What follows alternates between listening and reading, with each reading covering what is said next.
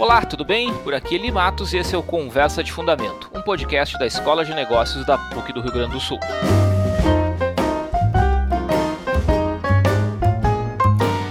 Sejam bem-vindos ao episódio número 28 do Conversa. Uh, numa situação bastante diferente, já na semana passada nós já gravamos um podcast, o episódio 27, é, de maneira remota, né? Cada um dos integrantes na sua casa. E hoje não é diferente, continuamos em quarentena, cada um na sua casa. Uh, você deve ter notado que o som já está um pouquinho melhor, a gente está usando um sistema diferente que vai nos permitir ter um sonzinho aí um pouco melhor, um pouco mais agradável de vocês nos acompanharem. Então comigo hoje de novo, Stefânia de Almeida, tudo bem, Stefânia? Oi, tudo bom, pessoal? E também o Lelis Spartel. Tudo bem, estamos aqui e Osmar Tomar de Souza. Tudo bem, Osmar? Tudo bem, Eli. Olá, pessoal.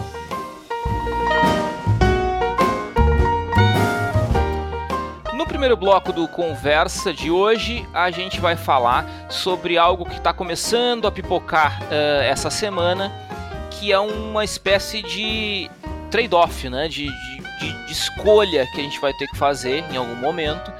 É, entre a quarentena que está estabelecida, o chamado lockdown ou shutdown, e os impactos que isso está gerando na economia dos países é, que estão enfrentando a epidemia, virtualmente todos do planeta. Né? Existe uma, uma, uma, uma espécie de trade-off estabelecido e a gente quer bater um papinho um pouco sobre isso, que tipo de equilíbrio que está é, nessa jogada toda aí. E no segundo bloco a gente quer falar um pouco de coisa boa. A gente quer tirar algumas coisas boas disso tudo que está acontecendo, que, que, tipo de iniciativa legal a gente pode estar tá destacando e falando um pouco sobre questões mais interessantes e mais alegres no meio desse contexto todo que a gente tem aqui. Se liga aqui, vem comigo, vamos bater um papo. Então, nesse primeiro bloco, uh, esse conflito entre quarentena, ficar em casa e não produzir ou produzir menos ou ter a sua produtividade reduzida por estar no teletrabalho, ou não, não precisa, o padrão epidemiológico uh, não, não requer essa, essa quarentena. O que está acontecendo é o seguinte, né, gente? Não sei se vocês estão acompanhando isso, eu imagino que sim, né? Tá pipocando. O Donald Trump hoje no seu Twitter já foi muito claro é, em, em, levantar essa lebre, dizendo o seguinte, que uh, os Estados Unidos não, foi, não foram feitos para ficar em shutdown, ele falou, né? ou seja, eles precisam reverter isso, e ele teme que o remédio, uh, nas palavras dele, traduzindo em tradução livre, né, o remédio possa ser pior uh, do que a doença, né? ou seja, pode causar mais danos do que a doença. Ele está se referindo, obviamente, à economia, é, o tamanho do dano que pode ser causado à economia por uma quarentena muito estendida. Então a pergunta que fica, não sei se vocês concordam comigo, a pergunta que fica no ar é a seguinte: vem cá, quanto mais eu fico em quarentena, mais, é, menos eu produzo, né? menos a economia produz, mais tempo a economia fica parada. Por outro lado, segundo os modelos dos epidemiologistas, mais eu protejo as pessoas, menos pessoas morrem. A gente tem que achar um equilíbrio nisso tudo. A pergunta é: cadê esse equilíbrio? E aí, o que, que, vocês acham disso, hein? Começa com o Osmar, que é economista. o mundo está tentando responder essa pergunta, esse é o problema.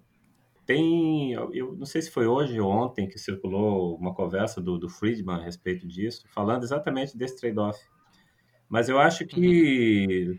a alternativa a esse fechamento total seria estratégias do tipo, sei lá, o que a Alemanha está fazendo, o que Hong Kong fez, que é uma alternativa de tu é, testar, testar, testar, testar, testar, identificar as pessoas que estão com a doença, isolar elas, porque a tendência é tu fazendo isso, tu tenha um, um período mais curto de isolamento total. Me parece, eu não, não sou epidemiologista, mas pelo menos foi isso que se sinalizou com, com a estratégia deles.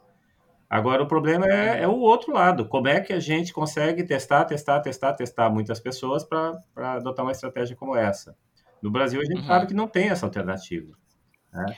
É, eu estava antes de entrar entrar aqui no, no nosso grupo online para fazer a gravação do podcast, exatamente antes, cinco minutos antes, eu estava assistindo a entrevista do Ministério da Saúde e o secretário de Vigilância Sanitária estava apresentando justamente uh, as estruturas que eles estavam montando, a estratégia que está sendo montada para ampliar a testagem. Uhum. E isso é especialmente sensível para o pessoal que trabalha na segurança e na saúde.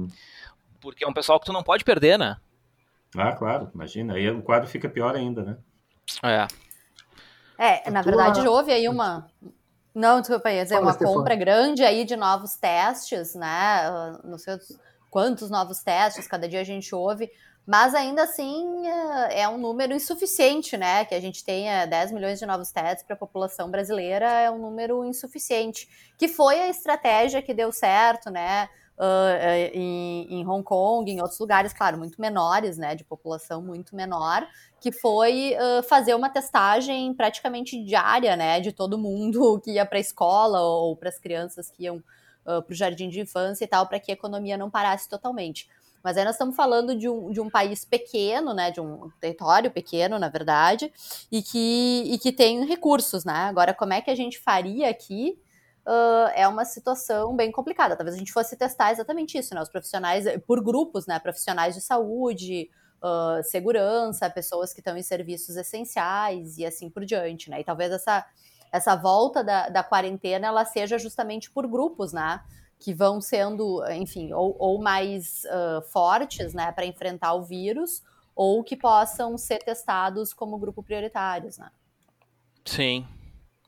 Tava- E aí, Lelis? Estava pensando no que tu, tu, tu tinhas eh, reproduzido do Trump lá, dizendo que a economia americana ela não, ela não foi feita para lockdown, né?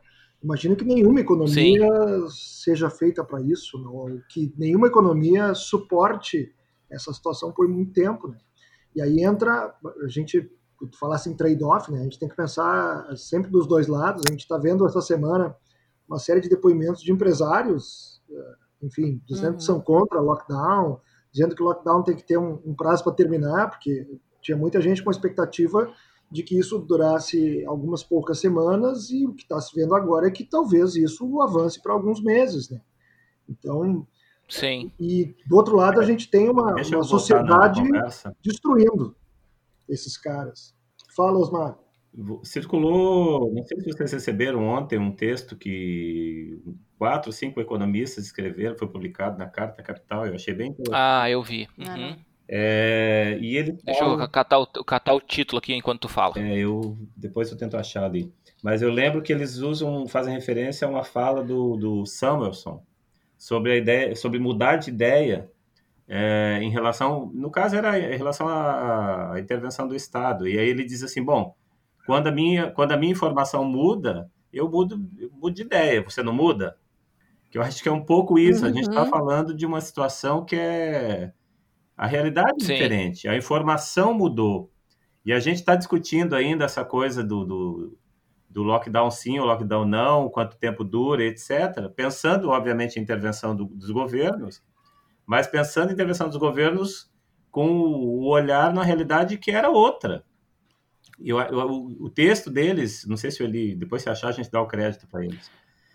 Tá aqui. É, pandemia de coronavírus ensina ao mundo a verdade sobre gasto público. Exatamente. Quem assina o texto é o Daniel Conceição, Negreiros Conceição, Renata Lins, Simone Deus, Caio Pimentel, Fabiano Dalto. São basicamente da UFRJ e da Unicamp. isso. Então, Isso acho que é isso. A gente tem que começar a discutir também essas coisas, porque o, o, o cenário que a gente faz a análise desse, desse fechamento é um cenário diferente, não é um cenário como esse agora. A gente tem que repensar mecanismos de atuação do- do- dos governos nessa realidade. Então, por exemplo, qualquer ferramenta do governo que consiga minimamente manter as empresas em condição de voltar a trabalhar, as pessoas em condição de voltar a trabalhar, pode ter um impacto muito menor na hora que a gente terminar essa, essa quarentena. Mas, assim, Sim. mas, de novo, Uhum. a gente está falando de atuação do governo.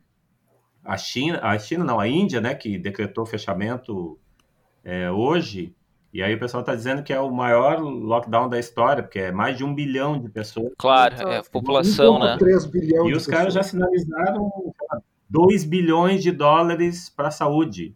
Ou 2 trilhões. Mas, cara, os Estados Unidos, ainda que o Trump esteja fazendo essa agora essa, esse contra-ataque, digamos assim, é, o plano de intervenção na economia do- dos Estados Unidos é um negócio monstruoso, cara. Sim. É de Uhum. enviar dinheiro pra casa das pessoas.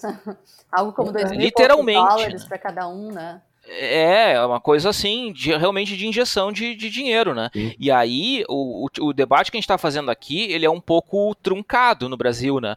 Porque o- nós tivemos o fiasco, a gente está gravando o podcast na terça-feira, dia 24 de março, nós tivemos o fiasco do, do de domingo para segunda da MP, que o, que o governo federal lançou e que previa a suspensão de contrato de trabalho por quatro meses sem nenhuma compensação. E foi a revogação é, mais rápida que eu já vi. Né? Claro, o negócio saiu e meia, duas, três, três horas depois que virou público, o Bolsonaro recu, é, recuou, né? O presidente recuou porque, pelo amor de Deus, né? Esse negócio não para em pé de jeito nenhum, né? Uhum. É, não pararia em pé numa situação normal, imagina do jeito que a gente está vivendo. E é uma situação oposta ao que os Estados Unidos e outros países, Canadá, França, estão fazendo para injetar ânimo na economia. Né? A gente precisa de uma política pró-cíclica, ah, desculpa, uhum. anticíclica, né? A gente precisa de uma política de injeção. Sim. De recursos, né? É, é porque aí senão fica uma, uma discussão entre gastar mais ou gastar menos, o governo gastar mais ou gastar menos, a discussão não é essa, né? É gastar mal ou gastar bem. Bem. A discussão é, claro, claro. Nesse caso, tu está gastando bem. Tu precisa gastar porque a situação é, é, de emergência. Então tem que gastar porque esse é um gasto que tu precisa fazer. E a outra claro, situação claro. é assim, ah, não é só gastar mais porque tu, tu vai gastar mais porque acha que é importante e gastar mal. Nesse caso, é um, é um gasto que é, é necessário e pode ser importante para a recuperação econômica. Sim. Não, é, é, impressionante, cara, o tipo de, de, de uh, Isso é uma coisa que o Brasil é, é, muito curioso, né? Porque nós somos um país continental, né? 200 e tantos milhões de, de pessoas habitam o Brasil, é, só que nós soubemos da, da epidemia muito antes, né? Ou seja, o hemisfério norte sobre essa epidemia, uhum. o ocidente sobre essa epidemia, muito antes, porque foi primeiro a China, Irã, Itália, e daí a gente já, já teve um bom tempo para saber o que nos aguardava. Né? Uhum. Com o tempo a gente foi formando essa ideia. E ainda assim, a gente, claro, a gente está tomando ações e atitudes, me parece, é, de maneira um pouco antecipada. A gente conseguiu tomar algumas atitudes antes do que os outros países e isso vai nos beneficiar, eu creio eu. Aqui no sul, Por outro né? lado, foi mais rápido ainda, né? São Paulo. Especialmente no sul, é, é verdade. Demorou Só mais. Só que de qualquer modo, do, se a gente pensar no Ministério da Economia, cara, parece que nada está acontecendo. Sim assim, eh, a gente continua falando em reforma administrativa, em reforma estrutural, a gente continua falando em teto de gasto. Sim. Quer dizer, ah, a gente não pode ser responsável fiscalmente. É uma discussão tão surda, é um negócio tão fora de, da curva, assim, me parece. Não sei se vocês pensam isso também. Eu, eu, eu, eu, eu vejo, essa, eu vejo essa questão da, da, da inércia brasileira em alguns casos. Na verdade, de, a gente ter se preparado para essa situação, talvez com um pouquinho de antecedência, mas eu vejo isso muito mais de uma forma descentralizada. Eu vejo uh, alguns estados tomando iniciativa, alguns municípios tomando iniciativa, mas a gente não vê uma, um envolvimento, um comprometimento com a situação do governo federal, né? Talvez com algumas, Sim. com algumas ilhas, com uhum. algumas, Inclusive, algumas cabeças isoladas.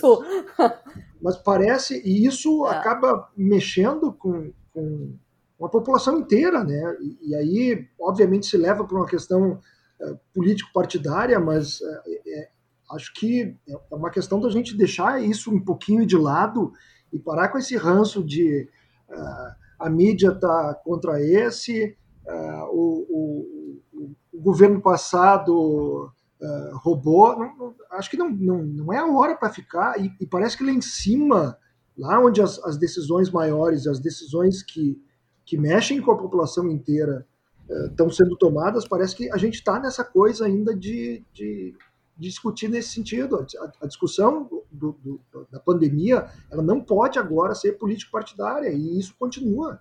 Sim, mas uhum. me parece, é, é, me parece que também tem uma questão é, ética envolvida aqui que é muito séria, né? É, que a gente já chegou a falar e surgiram e, e pipocaram algumas polêmicas no início dessa semana é, de alguns é, empresários e pessoas do setor produtivo que começaram a eu tenho que ter muito cuidado com as palavras que eu vou usar é, mas não é relativizar, mas é ponderar. Acho que a palavra poderia ser ponderar. Ponderar o volume potencial de, de mortes em função do coronavírus e o potencial dano na economia que eventualmente, sim, claro, né, a gente também não pode esquecer isso, pode levar a sofrimento e até sim morte, no caso de uma crise muito grave, é, das pessoas mais vulneráveis, enfim, os mais pobres. Então, que conta que a gente faz, né? Essas, essas manifestações elas foram super polêmicas, é, mas de qualquer modo, É, vamos puxar o argumento aqui, tá? Vamos, vamos, tentar estressar esse argumento entre a gente aqui. É, que a gente consegue fazer essa conta ou a gente vira e diz assim, não, a gente vai fazer um lockdown e a gente vai recuperar a economia depois, vamos ter que dar um jeito de atender os mais vulneráveis e, e vamos tocar dessa maneira. O que, que vocês acham disso, hein, Stefania? É, na verdade, bom, vamos lá por partes, né? Uh, os vulneráveis, eles vão sofrer uh, certamente de qualquer forma daqui para frente, né? Primeiro, são pessoas que têm empregos informais, né, e que estão com um processo de cessão de rendas, né, então muitas dessas pessoas têm empregos informais, ou têm, uh, às vezes, né, pequenos negócios informais, né, ocupações informais, vamos chamar de empregos informais, e, e num segundo momento, ou seja, tem uma cessão de renda, e também uh, a gente sabe que vai ser muito difícil tu conseguires manter um distanciamento físico, hábitos de higiene, etc., em comunidades, né, altamente debilitadas aí, a gente já viu várias reportagens Rio, São Paulo, etc. Então, a situação só não está pior agora, né? Porque a epidemia começou pelo extrato mais uh, abastado da população, que era o que viajava, né? Mas no momento em que isso está começando a chegar, e já está chegando nas comunidades no Rio e São Paulo, Uh, essas pessoas elas vão ser afetadas duplamente, né? Uh, claro, porque elas vão estar tá sem renda caso o governo não, não dê aí um pacote ainda uh, mais sensível para isso, e elas também vão ser afetadas epidemiologicamente. Numa situação que também vão ter menos acesso, né? Embora a gente uh, saiba que o SUS é um sistema uh, muito bom comparado a outros sistemas de assistência no mundo, né? Por exemplo, os Estados Unidos estão uh, apavorados também por causa disso, né? Não tem SUS, por causa disso, não claro. tem plano, né? Então, ou Claro. os caras começam a construir infraestrutura ou realmente vai ser um desastre. Aqui a gente tem o SUS, que, que tem toda uma... Mas que não tem condições, né? Nem o sistema privado não tem condições de atender uh, a toda essa Uhum. demanda. Então, uh, claro, não, não, é, um- não é propriamente uma escolha, né? A gente tem que ver como é que a gente vai... Não tem... uh, é certo que esse ano eu já vi previsões de que o PIB vai crescer uh, zero, de que vai ser menos dois, de que vai ser menos quatro. É, Então, assim, zero, zero já é uma. Já é, é- zero já é o é cúmulo bom. do otimismo, né? É, já é bom, né? Mas não é Então, zero, né? todas- É 0,02. É, Isso. 0,02 de menos Precisão 0,02, menos 4. Então, assim, é, não, não dá pra gente imaginar que vai ser um ano bom economicamente. Eu acho que a gente tem que tratar uh, de preservar a saúde das pessoas e também tratar de preservar que as pessoas tenham condições de depois uh, se, se reerguer e, e sobreviver nesse período, né? Então, e, e, e é claro que aí vai ter que haver uh, algum tipo de esforço uh, juntamente governamental e eu acho que também as empresas, algumas empresas privadas, né, estão começando a acordar e fazer algum e trazer alguns auxílios, né, para saúde, para outras coisas, fazer doa- doações mais vultuosas, né, para que isso Uhum. ah, permita também que, bom, que se construa mais hospitais de campanha, que se compre mais respirador ah, e assim por diante, né. E aí, claro, todo mundo vai fazendo a sua parte. A gente não deixa de pagar aquelas pessoas que também trabalham uh, conosco, né? Mas uh, nós temos salário fixo, né? E como é que as pessoas uh, que não têm, né? Então, é- é- de novo, né? As populações carentes vão sofrer pelos dois lados, né? E não é uma escolha, assim. Então, eu vou deixar tudo aberto para fazê-las não sofrerem. Não vão sofrer mais ainda, né? Porque aí vai ter uma, um sofrimento Sem dúvida. epidemiológico muito maior, né? Sem dúvida. É que não chegou lá ainda, porque a epidemia Exatamente. começou pelas classes altas, né? Hein, Deixa eu, deixa eu fazer uma observação, concordando com a Stefania. Eu acho que, é, esse- na verdade, assim, eu acho que esse trade-off, esse dilema, eu acho meio furado. Porque, obviamente, a gente tem que priorizar a vida das pessoas. E esse cálculo aí que as pessoas estão fazendo, e principalmente empresários estão fazendo, ah, é 1% dos que ficarem doentes que vão morrer, etc. Os caras estão usando como referência um quadro em que tu tá deixando as pessoas em casa. Tu tá colocando as pessoas em Uhum. casa e nesse Claro. cenário é, não é toda a população que vai ser contaminada pelo vírus, então tu tem um- uma mortalidade muito menor. Mas se a gente for pegar o caso da Itália, por exemplo, a Itália tem uma mortalidade de quase 10%. A Itália hoje bateu de novo o recorde de, de número de mortes, está com quase 7 mil pessoas que morreram por causa do coronavírus. Então tem isso também, porque eu acho que é isso que os epidemiologistas estão tentando é, reforçar, é, e essa estratégia é, acaba diminuindo a morbidade também, porque tu não tem mais gente sobrecarregando o sistema de saúde e que vai ficar sem atendimento. Uhum. Então, tendo menos pessoas para atender, tu consegue atender melhor. E a outra Claro. coisa que a Claro, gente não claro. pode esquecer, né, gente? A gente está Claro. falando de um problema que está acontecendo agora, mas que vem se somar a todos os outros problemas de saúde que a gente tem. Então, gripe que as pessoas têm no inverno, que já é um problema, continua tendo. Outros problemas de saúde, quem tem problema, é, tratamento de câncer, quem tem problema de pressão alta, essas pessoas normalmente já têm, têm que receber atendimento médico. Isso é mais Claro. um, um fator a, a complicar o funcionamento do sistema de saúde. O Eu corona que não substitui estabilidade todas ali as do outras, né? 1%, O, o coronavírus não substitui todas as outras doenças, né? Ele, ele vem a somar. Claro, claro. Claro, Claro. claro, claro. Só, Osmar, É deixa eu que botar tem uma uma, coisa, né? Deixa eu, eu botar uma, uma, uma informação na- no teu comentário. Hoje eu vi uma, eu vi uma reportagem de um, de um. Não me lembro que canal foi, de, de estimativas que na Itália provavelmente o número de, de infectados seja 10 vezes maior do que está se anunciando. Porque Subnotificação. é, porque o, o, o número 10%, 9, 10% de, de mortalidade estava fugindo muito da curva do- da experiência dos outros países. Então, é, é provável que esse número seja de 1%, 1 e pouco por cento, é, porque existe esse problema de informação lá. Pelo menos eu vi isso Sim. no comentário de um, de um especialista italiano hoje. Mas, enfim, não, não, não muda o- a situação. É, não muda. É que nós, nós temos um agravante muito sério, que é o agravante político, e não estou nem falando é, do, do- do- dessa realidade polarizada e agressiva que a gente vive, né? Mas, a- mas da postura do governo federal e- do ponto de vista político. Né? Nós tivemos um, um governo que até dois dias atrás não tinha feito, é, não tinha se manifestado concretamente né, sobre isso. Agora a gente tem um pacote, né? Foi lançado um pacote de 80, e- 88 bilhões, mais ou menos, né? Onde tem aí transferência para a saúde, tem transferência, reforço para as transferências para os municípios, né? a gente tem assistência social, vai ter reforço, reforço do Bolsa Família, renegociação de dívida, ou seja, tem uma série de medidas ali que sim, são, são muito acertadas, me parece, né? Uhum. É, só que assim, poxa vida, gente, a gente já está nesse negócio há muitos dias, a gente está ignorando todos os sinais possíveis, assim. É, a gente está correndo ne- nesse aspecto, do ponto de vista da economia, a leitura que eu faço é de um atraso tremendo para se tomar as, as medidas necessárias, né? Ah, sem dúvida. Concordo. Acho que as, as, as medidas Uhum. mais, mais necessárias, mais, mais acertadas, como eu tinha comentado antes, elas estão sendo tomadas de forma descentralizada. Daqui a pouco o prefeito fecha a cidade. E aí vem, Uhum. vem crítica de cima, né? Então é um, um governador fecha o, o estado. Então falta falta sintonia, né? E Isso obviamente que, Sim. só gera prejuízo, né? Porque em alguns, alguns lugares É, não acompanham agora- os outros. Claro, claro. É que a gente tem que cuidar das pessoas, isso envolve, obviamente, cuidar dos negócios, especialmente os pequenos e micros negócios. Claro. né? É, agora, por exemplo, né, se a gente pegar, tem números é, que foram divulgados recentemente é, do tempo que empresas americanas duram sem faturamento.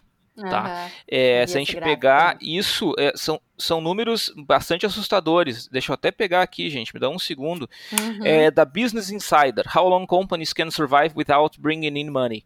Ou seja, quanto tempo as empresas sobrevivem sem ter faturamento, né? Na média, as empresas americanas resistem 27 dias sem faturamento, tá? É, se, se a gente pegar restaurantes, aguentam 16 dias. É, um quarto das empresas investigadas aguentam no máximo 13 dias sem faturamento. Isso são empresas americanas, que têm uma, um outro tipo de estrutura econômica. Né? É, não dá para transportar o um número para o Brasil, mas nos dá uma ideia. Uhum. Né? Pensa assim, vamos fechar o, sei lá, o mercado, a padaria aqui do meu bairro, vai fechar por 20 dias.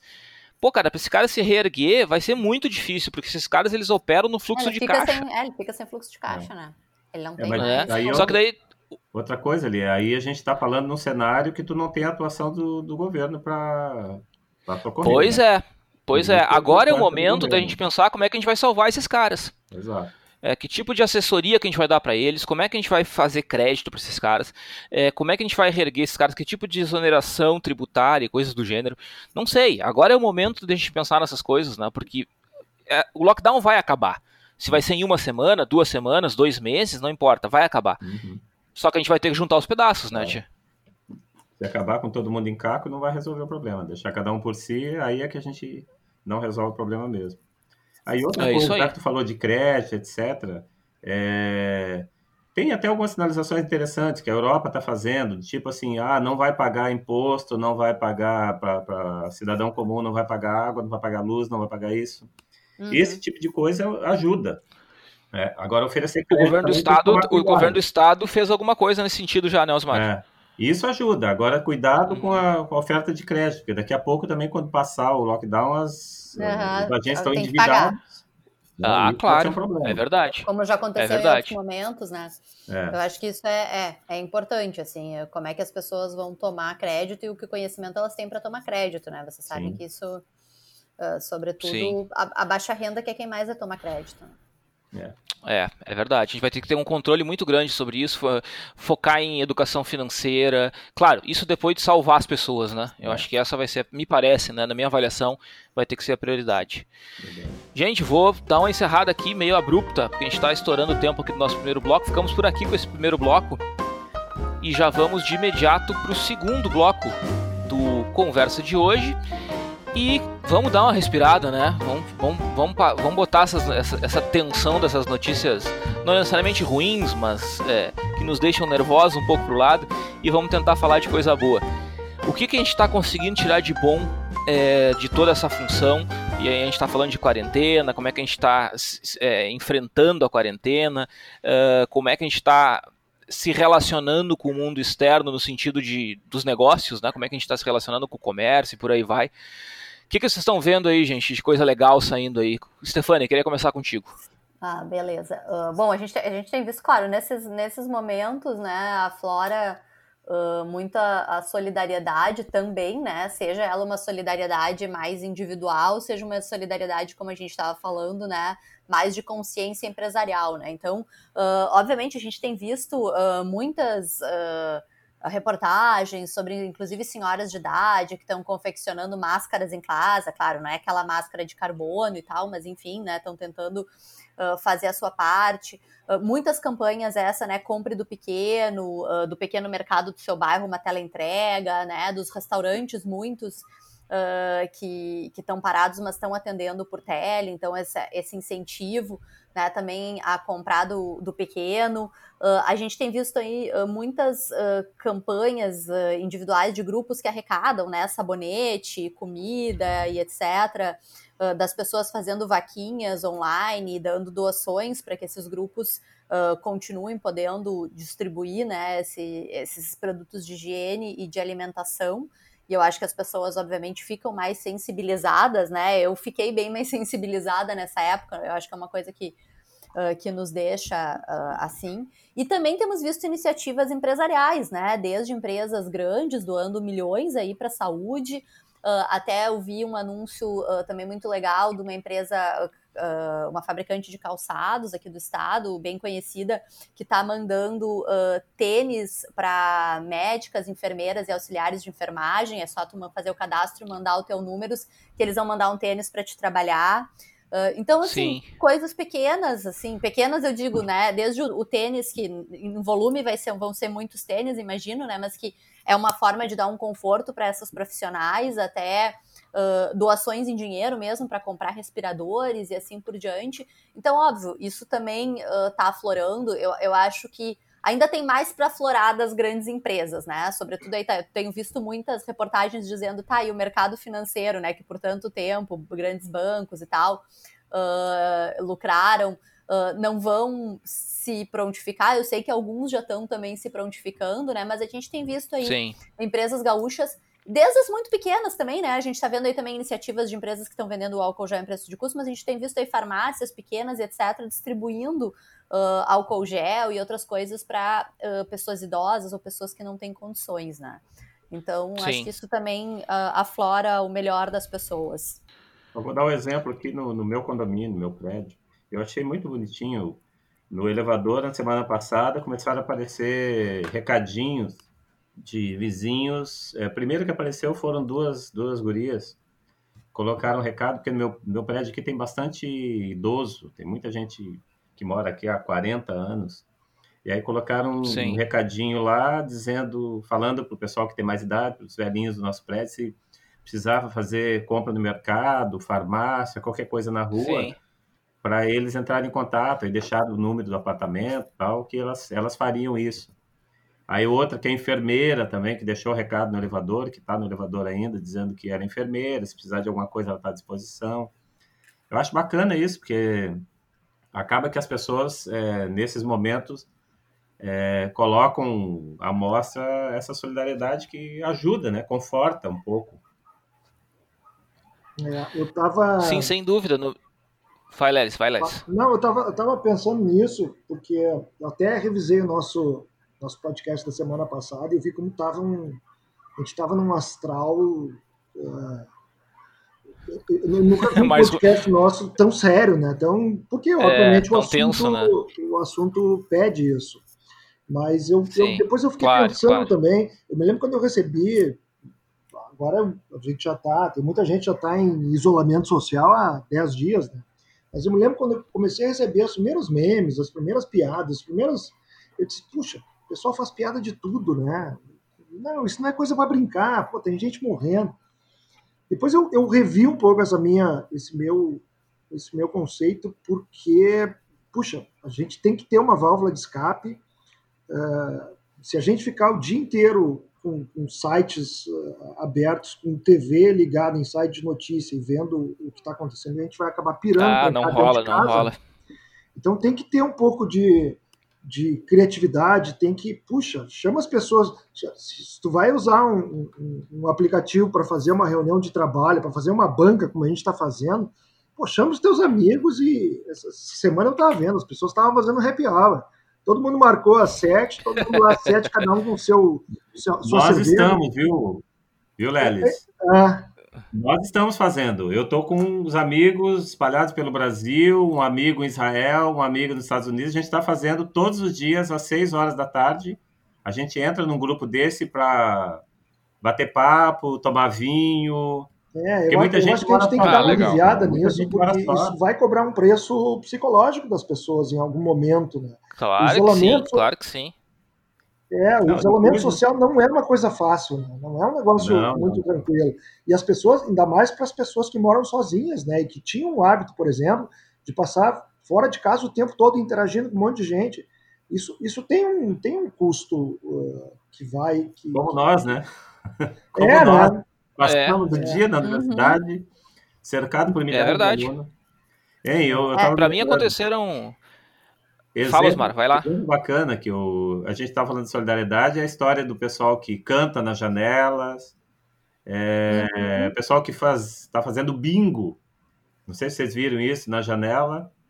Não, bingo. E a outra que eu achei muito bacana é isso é o professor nosso. Ah, tá? bingo na janela nosso, é ótimo. Colega é nosso da, da PUC, que é do, do Parque Esportivo, ele desde o final de semana anterior, né, que a gente começou a ficar em casa, ele posta no, no, no Facebook, no Instagram, todos os dias, exercícios físicos que as, para as pessoas fazerem em casa. E ele geralmente faz com a filhinha dele. É nas costas, no ombro, faz agachamento, faz exercício para costa, faz exercício para peito. Eu achei muito legal, porque isso, além de ser divertido, porque daí envolve a criança, é, coloca para as outras pessoas. É a área dele ele estimula as pessoas a fazerem exercício físico em casa. Eu achei bem interessante. É, eu acho que a gente claro. tem que ter um pouco dessa, dessa consciência. Isso não é, não é tratar o problema dos outros é, de forma leviana, é, não é isso, mas é, é, saúde mental. Eu preciso, de vez em quando, eu vou precisar desafogar, vou ter que tomar, fazer o happy hour, vou ter que ver meme de, de primeiro dia de quarentena, décimo dia de quarentena, tá lá o cara, hoje eu vi uma que o cara tava colocando uma parede de tijolo, levantando uma parede de tijolo no meio da cama, né? Que ele não aguentava mais ver a mulher dele. É... ah, tem... Aliás, vocês viram, né? Recebeu uma mensagem ali do número de divórcios na, na China. Vi. É, então. Ah, é? De verdade, assim? Sim, sim. O número de divórcios, de é, pedidos de divórcio na China tá aumentando pós-quarentena, né? Hein, mas esse negócio, eu, eu, eu, li a chamada em algum site desse, mas não, não, não tive paciência para ler. Mas os caras chamaram isso de hiperconvivência. É, isso aí. Sim, isso é, isso é sobrecarga total. É. Tem, tem, uma, tem uma piadinha que circulou pela internet, vocês devem ter recebido, que é, o cara coloca assim: é, estou, sei lá, estou em confinamento há uma semana com uma, uma mulher, uma, uma pessoa que se diz ser minha mulher. Achei até boa pessoa. É, ela parece boa pessoa. Eu achei genial, porque na verdade expressa um pouco a dificuldade que as pessoas têm de conversar no, no dia a dia, né? Claro, claro. Comigo aconteceu du aconteceram duas coisas legais. falta o Wi-Fi, né? Ah, tá doido, cara. Aí, aí, a gente não ia poder estar tá gravando podcast pra comer é, de né? conversa. Poder trabalhar, né? É, não, não, é. não. Nem brinca com isso, bate na mesa. Não, não, imagina. É, duas coisas legais aconteceram comigo nesses, nesses dias de confinamento. A gente tá ficando aqui, batendo duas semanas já, né? Não, uma semana, desculpa. E duas coisas legais. A primeira delas é um vizinho meu, tem um vizinho aqui no prédio, andar de baixo, que é um senhor bem idoso, assim, ele tem dificuldade de locomoção, e a senhora dele, a esposa dele também é idosa, ambos, e eles moram sozinhos. Só tem a faxineira que eu acho que eles nem estão recebendo mais agora. E ele me ligou volta e meia ele me liga para pedir um favor ou outro, coisa pequena, trocar um botijão de gás, coisa do gênero. Aí ele me ligou assim: Olha só, Eli, é, só queria saber se eu posso contar contigo. E eu, como assim? Ah, se precisar de uma coisa do mercado, não sei o que lá. Eu falei, ó, claro, evidente que sim, né? Pode me ligar. Eu tinha falado com ele alguns dias atrás, ele queria confirmar se de fato eu ia ter coragem de ir no mercado para ele se ele precisasse. Ou seja, é, como liberam algumas porteiras, né? Quando a gente fica numa situação claro. é, vulnerável, né? É, é verdade. É, com certeza. E, e, como as pessoas às vezes até desconfiam, né? De que, pô, posso realmente, né, uh, contar porque a gente vive às vezes tão uh, individualmente, né? E agora ele tava falando, me lembro, pô, aqui no meu prédio também tem algumas pessoas uh, bem idosas. A gente não foi no super ainda essa semana, mas quando for, não custa botar ali no grupo do, do WhatsApp do condomínio e dizer, ah, nós estamos indo no super, alguém uh, precisa de alguma coisa. Quer alguma né? coisa, claro. Porque eu acho que realmente esse tipo de, de solidariedade faz toda a diferença. É. E a segunda coisa que aconteceu foi legal, que foi que tem a ver com, com economia, que era um pouco o assunto do primeiro bloco. A gente começou a frequentar um mercado do bairro, Sim. em vez de em grandes redes. Né? O, preço, o preço é ligeiramente superior a, a, grandes redes, por razões óbvias, né, por uma questão de escala, mas também não é nenhum absurdo, então é viável.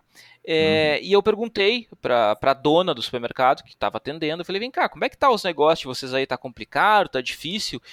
E pelo contrário, ela falou, olha não, meu movimento aumentou porque as pessoas, ela não soube dizer se as pessoas estavam é, construindo uma consciência de suportar o negócio, né, de dar apoio para o negócio local, ou se isso tinha a ver com o fato das pessoas não quererem aglomerações. É, ou não, se no mercado também, né, e a distância maior, que às vezes o mercado é... fica mais longe. Pode a questão, na minha análise, para esse aspecto específico, para esse exemplo específico, é não importa. O fato é que a gente está uhum. é, olhando para algo que não necessariamente a gente via antes, né? Uhum. É, tem um movimento das pessoas falando dos pequenos, inclusive, e compartilhando o telefone, endereço para fazer pedido de qualquer coisa, praticamente, né? Tipo assim, eu peço Sim. pão é, uma vez por semana, o cara faz um pão artesanal, pão integral, focaccia, não sei mais o que, e cookie, e traz aqui em casa. Vem aqui entregar de manhã. Sim. Então, os, os amigos têm reforçado esse tipo de, de, de, estratégia, assim, divulgando mais e colocando listinha de pessoas que fazem é, essas coisas em casa, que trariam para a gente, entregar na porta tal. Eu acho bacana isso. É um movimento legal. Sim. Ótimo, sensacional, sensacional. Gente, vamos encerrando. Eu, alguém mais quer compartilhar alguma coisa específica sobre isso? Eu achei tão legal esse bloco, muito mais leve, né? Tava precisando um pouco de leveza. Fica, fica a minha dica. Ontem eu tava num mau humor tremendo, cheio de trabalho, com... cada vez que eu parava eu ligava, entrava num site, eu ligava CNN, ligava Globo News, era só a mesma coisa.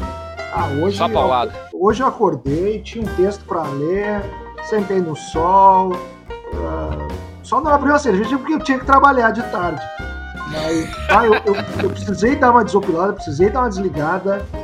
quando eu, eu, sentei na frente da televisão em algum momento ali, eu, eu botei qualquer outra coisa menos, menos isso, porque senão vai, vai dar curto-circuito em algum momento.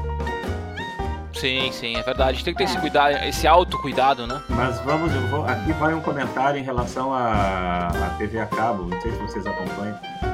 O pessoal disse que abriram sinais de todos os canais na TV fechada para o pessoal ter acesso. E eu tenho esses canais de, de filme, etc. E eu tenho observado Sim. desde a semana passada a programação de filme deles é de doer. Porque eles só ficam uhum. reprisando filmes que já passaram 50 vezes. Essa questão das 10 da noite quando a gente vai, pode sentar para tomar um vinho ou uma cerveja, né, Lelis?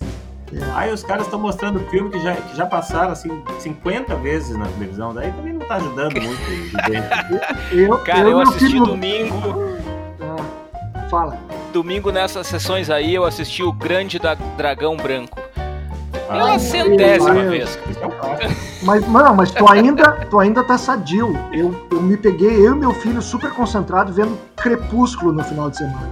Aí eu disse, não, olha, precisamos de tratamento. Hoje ao meio-dia a gente tava conversando sobre o BBB. Eu disse, não, não, não, não, não. Vamos, vamos parar. Ontem à noite, não, ontem à noite, tava passando. Já só a primeira semana, diz que a deprê começa na terceira. Não, imagina. Ontem à noite tava passando é, Notting Hill, aquele com a Julia Roberts. Sim. Tava passando uhum. Torrica, Torrica, que é aquele com a, a Samantha Schmutz, né? Tava uhum. passando Os Incríveis. Tava passando, sei lá, Homem-Aranha. Ah, Cara, esse não, a playlist tava ruim. Ah. Não, daí não dá, né? Aí não, não dá, não dá. Complicou. Gente, valeu. Vamos encerrando esse bloco por aqui. E temos para encerrar o episódio o Clássicos do Conversa, Queridos ouvintes, fiquem agora com Clássicos do Conversa.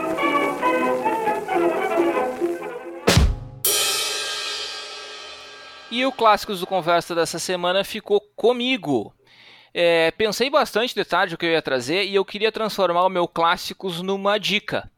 É, hoje, em 1905, 24 de março de 1905, na França, uh, morria o Júlio Verne, Uau. autor de Viagem ao Centro da Terra, uh, 20 mil léguas submarinas, A Volta ao Mundo em 80 Dias. Esses três livros são, é, é, são obras-primas, assim, da literatura, e eu acho que vale a gente dar uma olhada, cara, porque, assim, se é para sair um pouco dessa órbita doida que a gente está vivendo, é, esses são os livros. Assim, são livros que têm um, um, um apelo é, fantasioso muito grande e ao mesmo tempo uma preciosidade de, de, de, abordagem de escrita é muito legal assim então Júlio Verne para mim é uma dica quentíssima assim e, e é um, um mega clássico né a gente está falando é, de alguém que se foi em 1905 exatamente no dia 24 de março que é o dia de hoje que a gente está gravando vocês já leram ele alguma coisa não Sim. Ali na adolescência. Clássicos. Sensacional. Clássicos, o 20 mil léguas submarinos é sensacional. sensacional.